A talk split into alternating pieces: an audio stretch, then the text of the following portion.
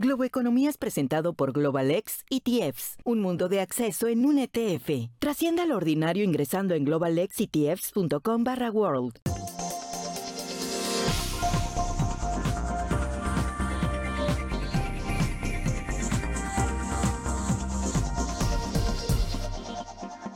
Hola, ¿qué tal? ¿Cómo están? Soy José Antonio Montenegro desde el New York Stock Exchange en Manhattan, desde la Bolsa de Valores de Nueva York y esto es Globo Economía.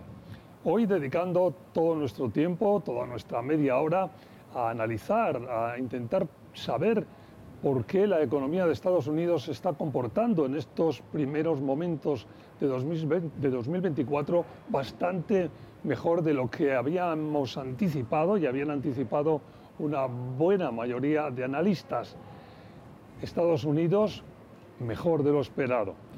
Por si quieren unos cuantos números, el cuarto, el cuarto trimestre de 2023 cerró con una economía creciendo 3,3%, la inflación de los últimos 12 meses, que estaba en el 6%, 5,9% hace 12 meses, está ahora en el 2,7%, y en lo que se refiere a empleos, eh, en enero se han creado 353.000 empleos, bastante más de lo anticipado, además de corregirse al alza los datos de diciembre.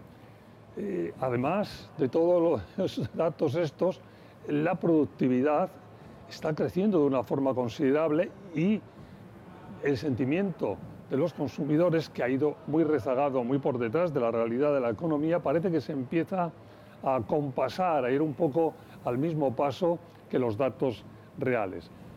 Pero ¿qué está detrás de este escenario?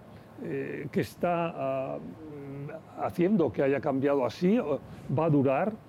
¿Qué va a hacer la Federal Reserve en los próximos meses a partir de estas nuevas circunstancias, si es que son nuevas? Vamos a entrar en detalle de todos esos eh, puntos y muchos más rápidamente con la ayuda de nuestro invitado hoy, Jorge Amato, principal responsable de análisis de inversión global en City Private Bank para América Latina. Gracias, Jorge, por estar en Globo Economía. Bienvenido. José Antonio, ¿qué tal? Siempre un placer estar con ustedes. Bueno, y nos tenemos que ir a una pausa en este momento, pero antes de irnos, como avance, eh, todo esto que he dicho, este, este mejor de lo, este título que hemos puesto, Estados Unidos, mejor de lo anticipado, ¿es así, no, Jorge? Sí, creo que claramente el, mercado y la economía, la economía principalmente ha estado sorprendiendo eh, y creo que tiene que ver con el hecho de que este no es un ciclo, no es un ciclo típico, ¿no? Eh, todavía estamos eh, sintiendo las, fuertes distorsiones que comenzaron con, la pandemia en el 2020 y aun cuando estamos en un proceso de normalización, de, de nuevo, de reacomodamiento de todas esas variables, eh, claramente, tanto la Reserva Federal como los mercados eh, han, estado sufriendo ese, el, hecho de que este ciclo ha sido tan distinto y, ha hecho que los, pronósticos y las expectativas eh, terminen siendo muy distintas a, la realidad. Y creo que es, es parte de todo ese reacomodamiento. Bueno, pues tenemos que irnos a una pausa, como decía, pero al volver nos ocupamos de este reacomodamiento que dice Jorge. Sigan con nosotros. Globo Economía, desde la Bolsa de Valores de Nueva York, el New York Stock Exchange en Manhattan.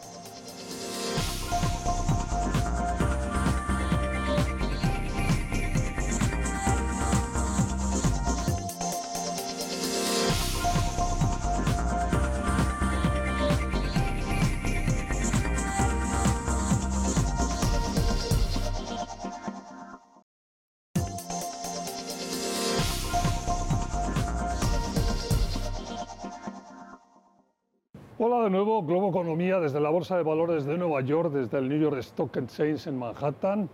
Hoy dedicando todo nuestro tiempo a Estados Unidos, a la economía de Estados Unidos, mejor de lo esperado. Hemos titulado nosotros con Jorge Amato, eh, principal responsable de estrategia de inversión global para América Latina en City Private Bank.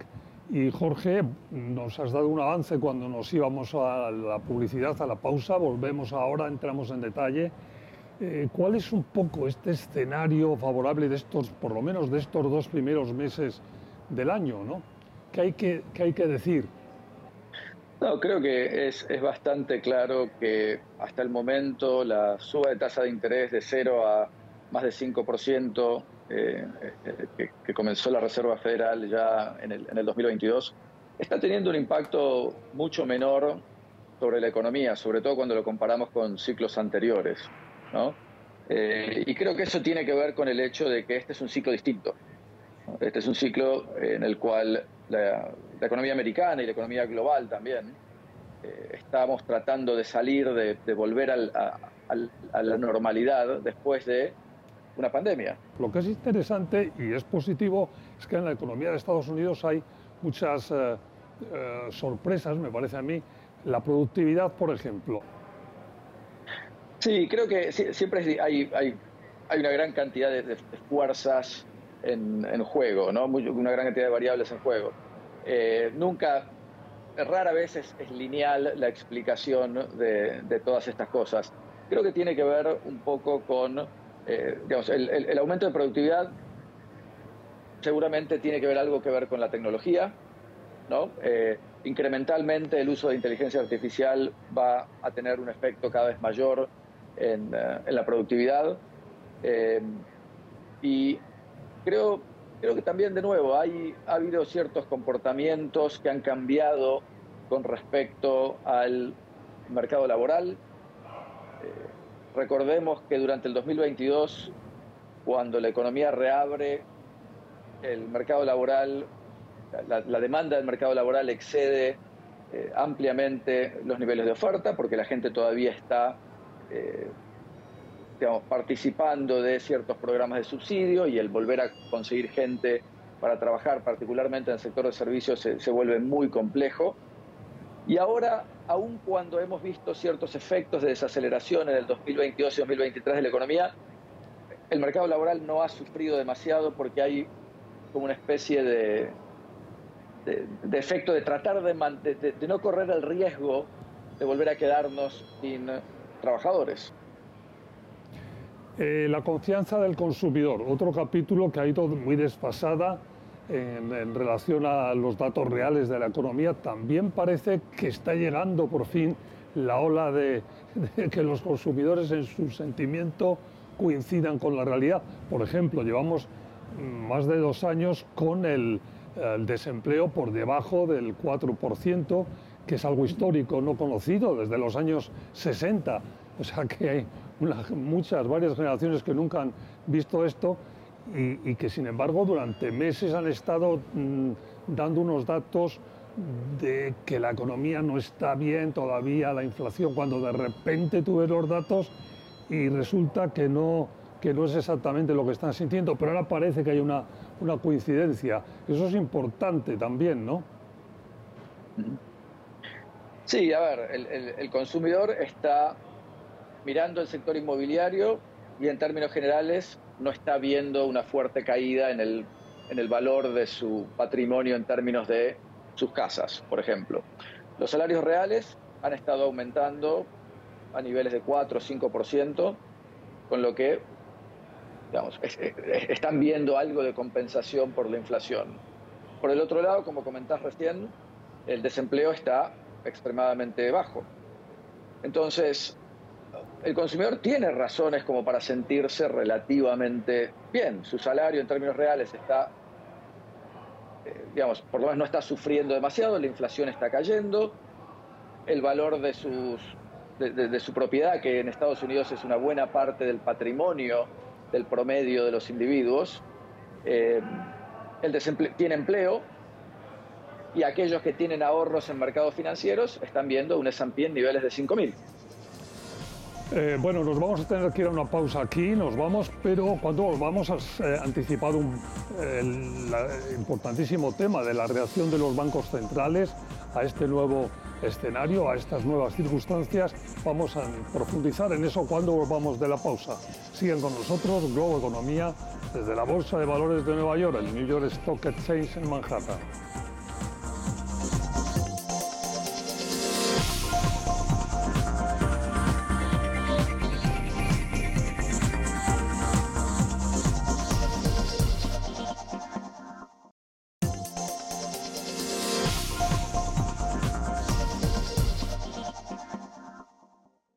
Globo Economía, estamos de vuelta. Estados Unidos mejor de lo esperado con Jorge Amato, principal responsable de estrategia global de inversión para América Latina en City Private Bank. Y en este bloque, Jorge, decíamos que queríamos eh, analizar, entrar un poco en el detalle de qué podemos esperar de la Federal Reserve, del, del Banco Central de este país. Ah, ¿qué, ¿qué, podemos esperar? Sí, lo, lo más probable, eh, creo que es, hecho algo ya descontado por el mercado, inclusive hoy obviamente nosotros también, eh, que la Reserva Federal comience eh, a recortar sus tasas de, política monetaria probablemente en mayo o junio de este año. ¿no? O sea, el, nivel actual es 5 un cuarto, 5 y medio, es, es un rango, y creemos que podríamos tener eh, algo así como 1% de recorte de tasas en el 2024, ¿no? acercándonos un poco más a niveles del 4%. Y eso sería consistente con el hecho de que la inflación está desacelerando de forma marcada.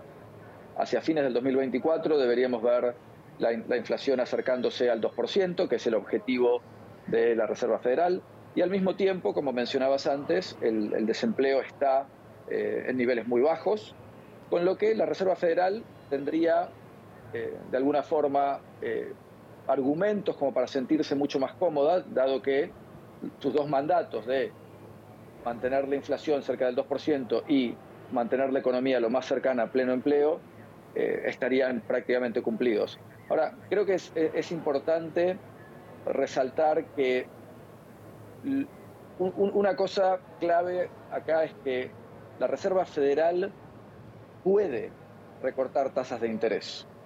O sea, el hecho de que estas condiciones estén dadas le da un alto grado de opcionalidad a la Reserva Federal.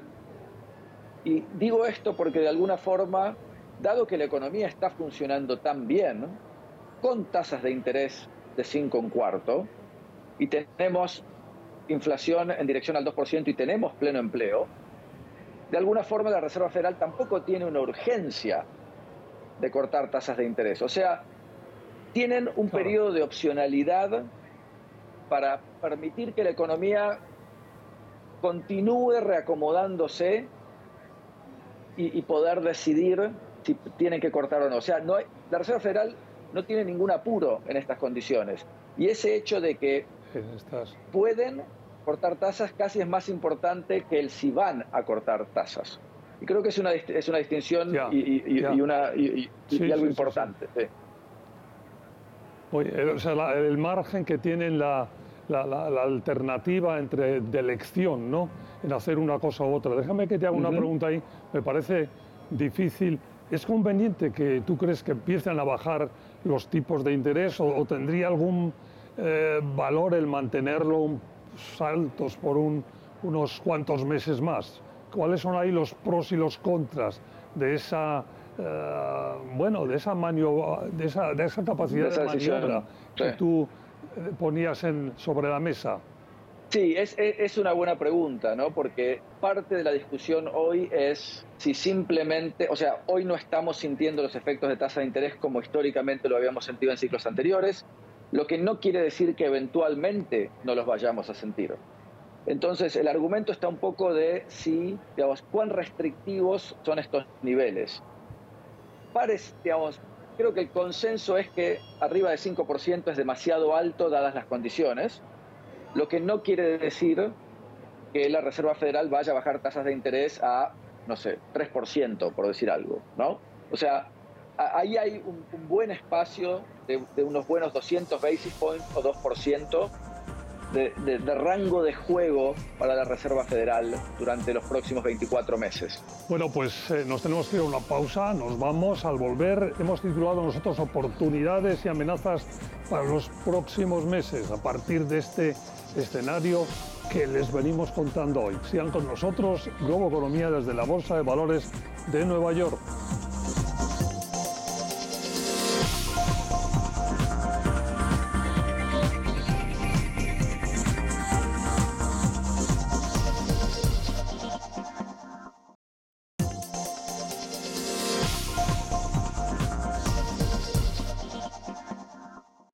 Estamos de vuelta Globo Economía desde la Bolsa de Valores de Nueva York, desde el New York Stock Exchange en Manhattan.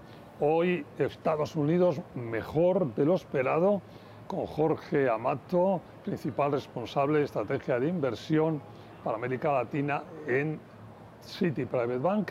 Y en este bloque decía, cuando nos íbamos a la pausa, que hemos titulado, Jorge, oportunidades y amenazas estos próximos meses.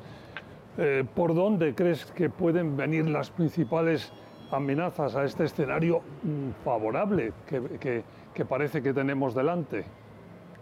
Sí, creo que muy, probablemente la, situación geopolítica es una de, de las principales fuentes potenciales de, incertidumbre.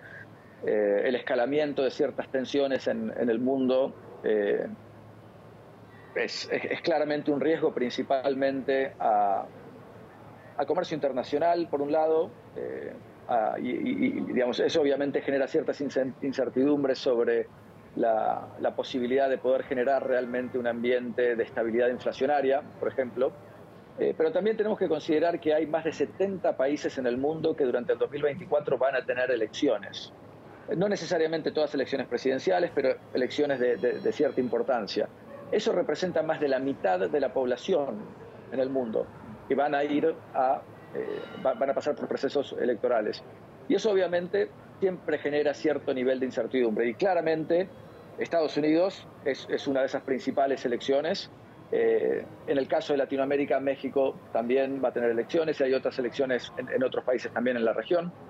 Pero claramente la, la, situación eh, política y geopolítica en, en, el mundo son, creo, fuentes potenciales de riesgo y si, puedo sumar relacionado al bloque anterior, como comenzábamos, también esa posibilidad de que el efecto de tasa de interés simplemente sea, eh, sea mucho más rezagado de lo que se esperaba y tengamos alguna sorpresa en algún segmento de la economía que, digamos, que no estamos observando y que tenga algún tipo de, de, de shock, ¿no?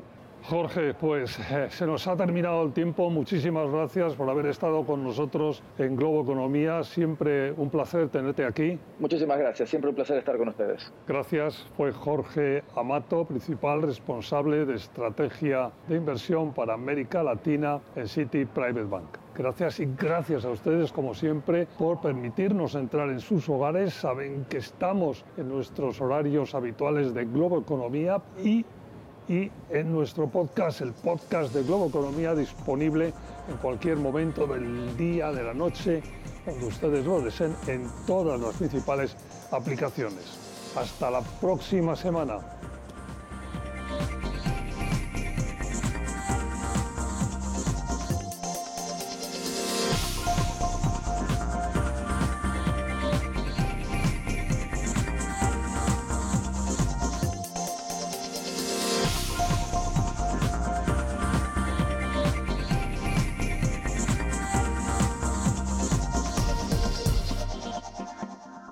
Economía fue presentado por Global X ETFs, un mundo de disrupción en un ETF. Trascienda lo ordinario ingresando en globalexetfs.com barra world.